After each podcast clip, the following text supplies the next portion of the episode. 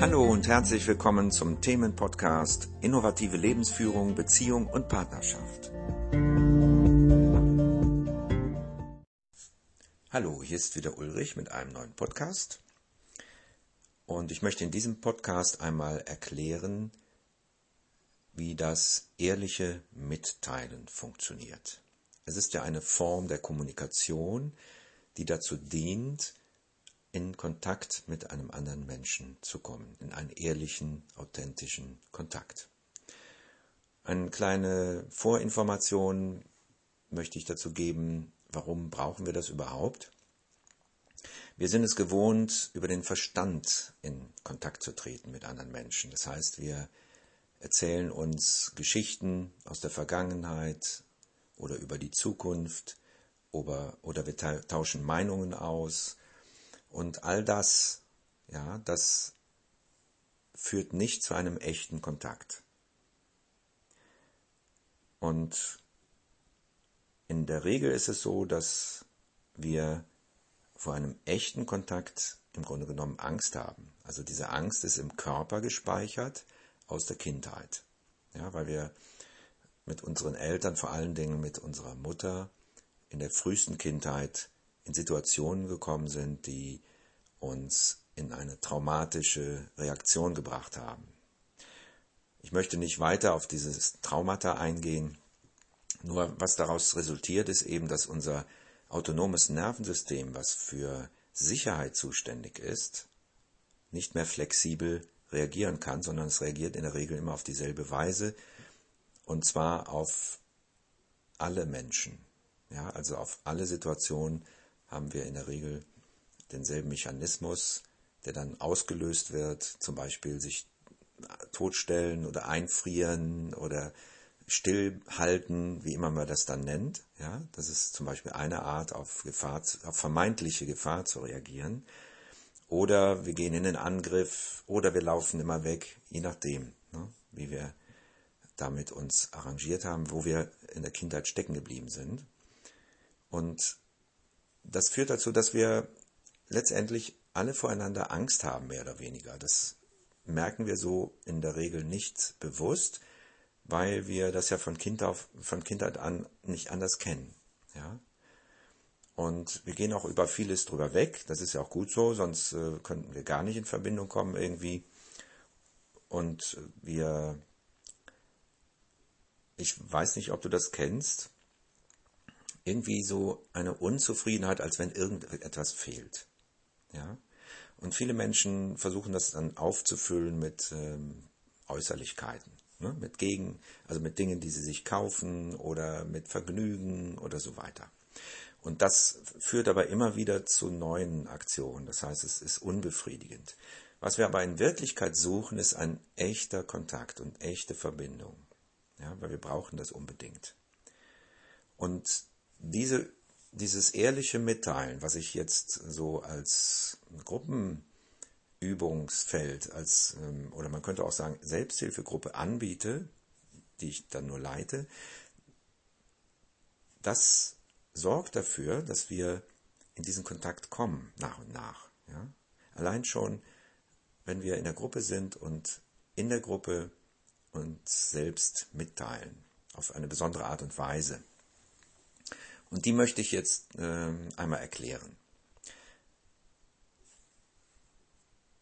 Wenn wir uns mitteilen, bedeutet das nicht über Gedanken zu erzählen, über Geschichten, ja, oder Körper, ähm, ja, Sinneswahrnehmung meine ich, ja, also keine Sinneswahrnehmung, keine Geschichten, sondern es geht darum, diese drei Ebenen Körper, Gefühle und Verstand so mitzuteilen, dass wir uns damit nicht identifizieren. Das heißt, ich nehme in meinem Körper wahr, dass meine Zehen kalt sind zum Beispiel oder dass meine Hände warm sind. Oder ich spüre in meinem Körper eine Spannung im unteren Rücken. Oder ich spüre ein Kribbeln in den Händen. Oder ich spüre ein Wärmegefühl im Bauch zum Beispiel, ja, das sind nur Beispiele für Dinge, die wir im Körper spüren. Es geht nicht darum, was wir auf der Haut spüren, so als Kleidung oder so, oder dass wir etwas hören, sehen, riechen, sondern es geht darum, was wir im Innern des Körpers spüren. So, und das teilen wir mit. Der Gruppe oder auch einer Einzelperson, die das, die da offen für ist. Dann gehen wir auf die nächste Ebene der Gefühle. Wir teilen den anderen mit, was wir im Moment fühlen. Es geht immer nur um das, was jetzt gerade ist. Ich fühle Traurigkeit.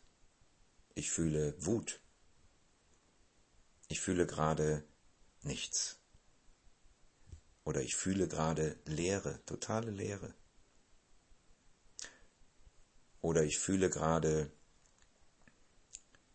Einsamkeit. Ich fühle Einsamkeit. Das sind so Beispiele, die man, wenn man sie fühlt, eben nennen könnte. Oder man könnte auch sagen, ich fühle gerade nichts. Oder ich möchte das nicht sagen, was ich fühle. Ja, dass wir auch unsere Grenzen mitteilen. So, das wäre die nächste Ebene der Gefühle. So, und wenn wir damit fertig sind, wenn wir da eine Weile gespürt haben, was da ist, dann gehen wir über in den Verstand und sagen, was wir dort in Gedanken, ja, welche Gedanken uns so durch den Kopf gehen, wenn da welche sind. Ja? Zum Beispiel, in meinem Kopf sind gerade Gedanken über das Abendessen gestern, wie lecker das war. Oder ich denke gerade, wie es denn morgen wäre, wenn ich einkaufen gehe in der Stadt. Ja, wie ich mich dabei fühlen würde. Also nicht zum Beispiel, dass man das sofort ausspricht, wie äh, morgen gehe ich in die Stadt und dann mache ich das und das und das und das, ne, so dass wir das so mitteilen, sondern immer aus der Identifizierung raus und ich denke gerade oder in meinem Kopf sind gerade Gedanken. So damit identifizieren wir uns nicht mit unseren Gedanken, sondern wir teilen diese nur mit. Und auch nur grob, jetzt nicht in allen Einzelheiten, nicht, dass es zu einer Geschichte wird. Ne? Und es geht hauptsächlich um das, was jetzt ist, was jetzt gerade an Gedanken da ist. Und diese drei Ebenen, die teilen wir mit. So, am Anfang ist es leichter, die Ebenen zu trennen und das dann eins nach dem anderen zu machen. Und wenn wir damit durch sind einmal, dann können wir auch darin übergehen, diese, mit, diese Empfindungen und Gedanken äh, so mitzuteilen, wie sie uns ins Bewusstsein kommen. Wenn wir Gefühle spüren oder wenn wir uns dem Gefühl widmen und da ist nichts, dann sagen wir das nochmal vielleicht, da ist nichts oder ich fühle Traurigkeit oder so, was da eben gerade zu fühlen ist. Und wenn wir im Körper was spüren eher, dann sagen wir das. Und wenn wir eher in Gedanken, äh, Gedanken wahrnehmen, dann teilen wir die mit. Also das kann man dann nachher mischen, was gerade so im Vordergrund sich zeigt. So, und das machen wir zehn Minuten lang. Da kann auch eine Phase der Stille zwischen sein. Aber wir teilen zehn Minuten lang der Gruppe oder einer Einzelperson mit, was wir wahrnehmen auf diesen drei Ebenen. Und das macht was mit uns. Und der andere oder die anderen hören einfach nur zu. Ja, aber aufmerksam. Und viele glauben vielleicht, es wäre langweilig, aber ist es nicht. Muss man einfach mal mitgemacht haben.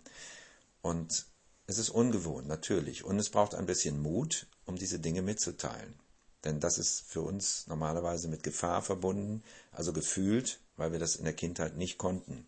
Ne? Weil wir das in der Kindheit als Gefahr erlebt haben, wenn wir uns unsere Bedürfnisse und so weiter mitgeteilt haben.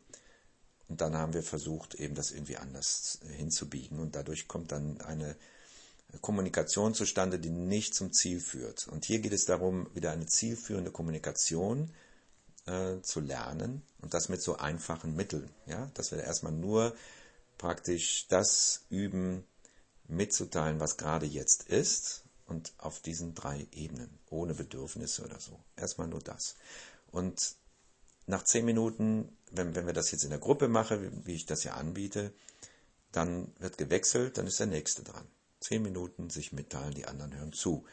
Bis das einmal rum ist. Und zum Schluss geht es meistens dann in die Meditation über, in so eine stille Phase. Und dann, äh, ja, dann äh, trennen wir uns dann halt äh, zum Schluss wieder. Und da ist es eben wichtig, dass man hinterher nicht auch noch drüber spricht, was man da gefühlt und gedacht hat. Ja? Dass man das einfach wieder lässt. Das gilt nur für den Augenblick, wo man das mitteilt. hinterher sollte man da nicht weiter drüber diskutieren. Ne? Das ist ganz wichtig. Und da machen wir dann unsere Erfahrung mit. Ja? Das wird, das ist einfach spannend zu erleben, was dann passiert bei jedem Einzelnen. Und äh, ja, dazu lade ich dich ein, wenn du Zeit hast an diesem Zeitpunkt. Ich mache das zweimal im Monat jetzt erstmal, einmal morgens, einmal abends. Und äh, ja, möglicherweise biete ich das auch nochmal per Zoom an, dass wir das äh, auf diese Weise machen können. Ja, das erstmal zur Information.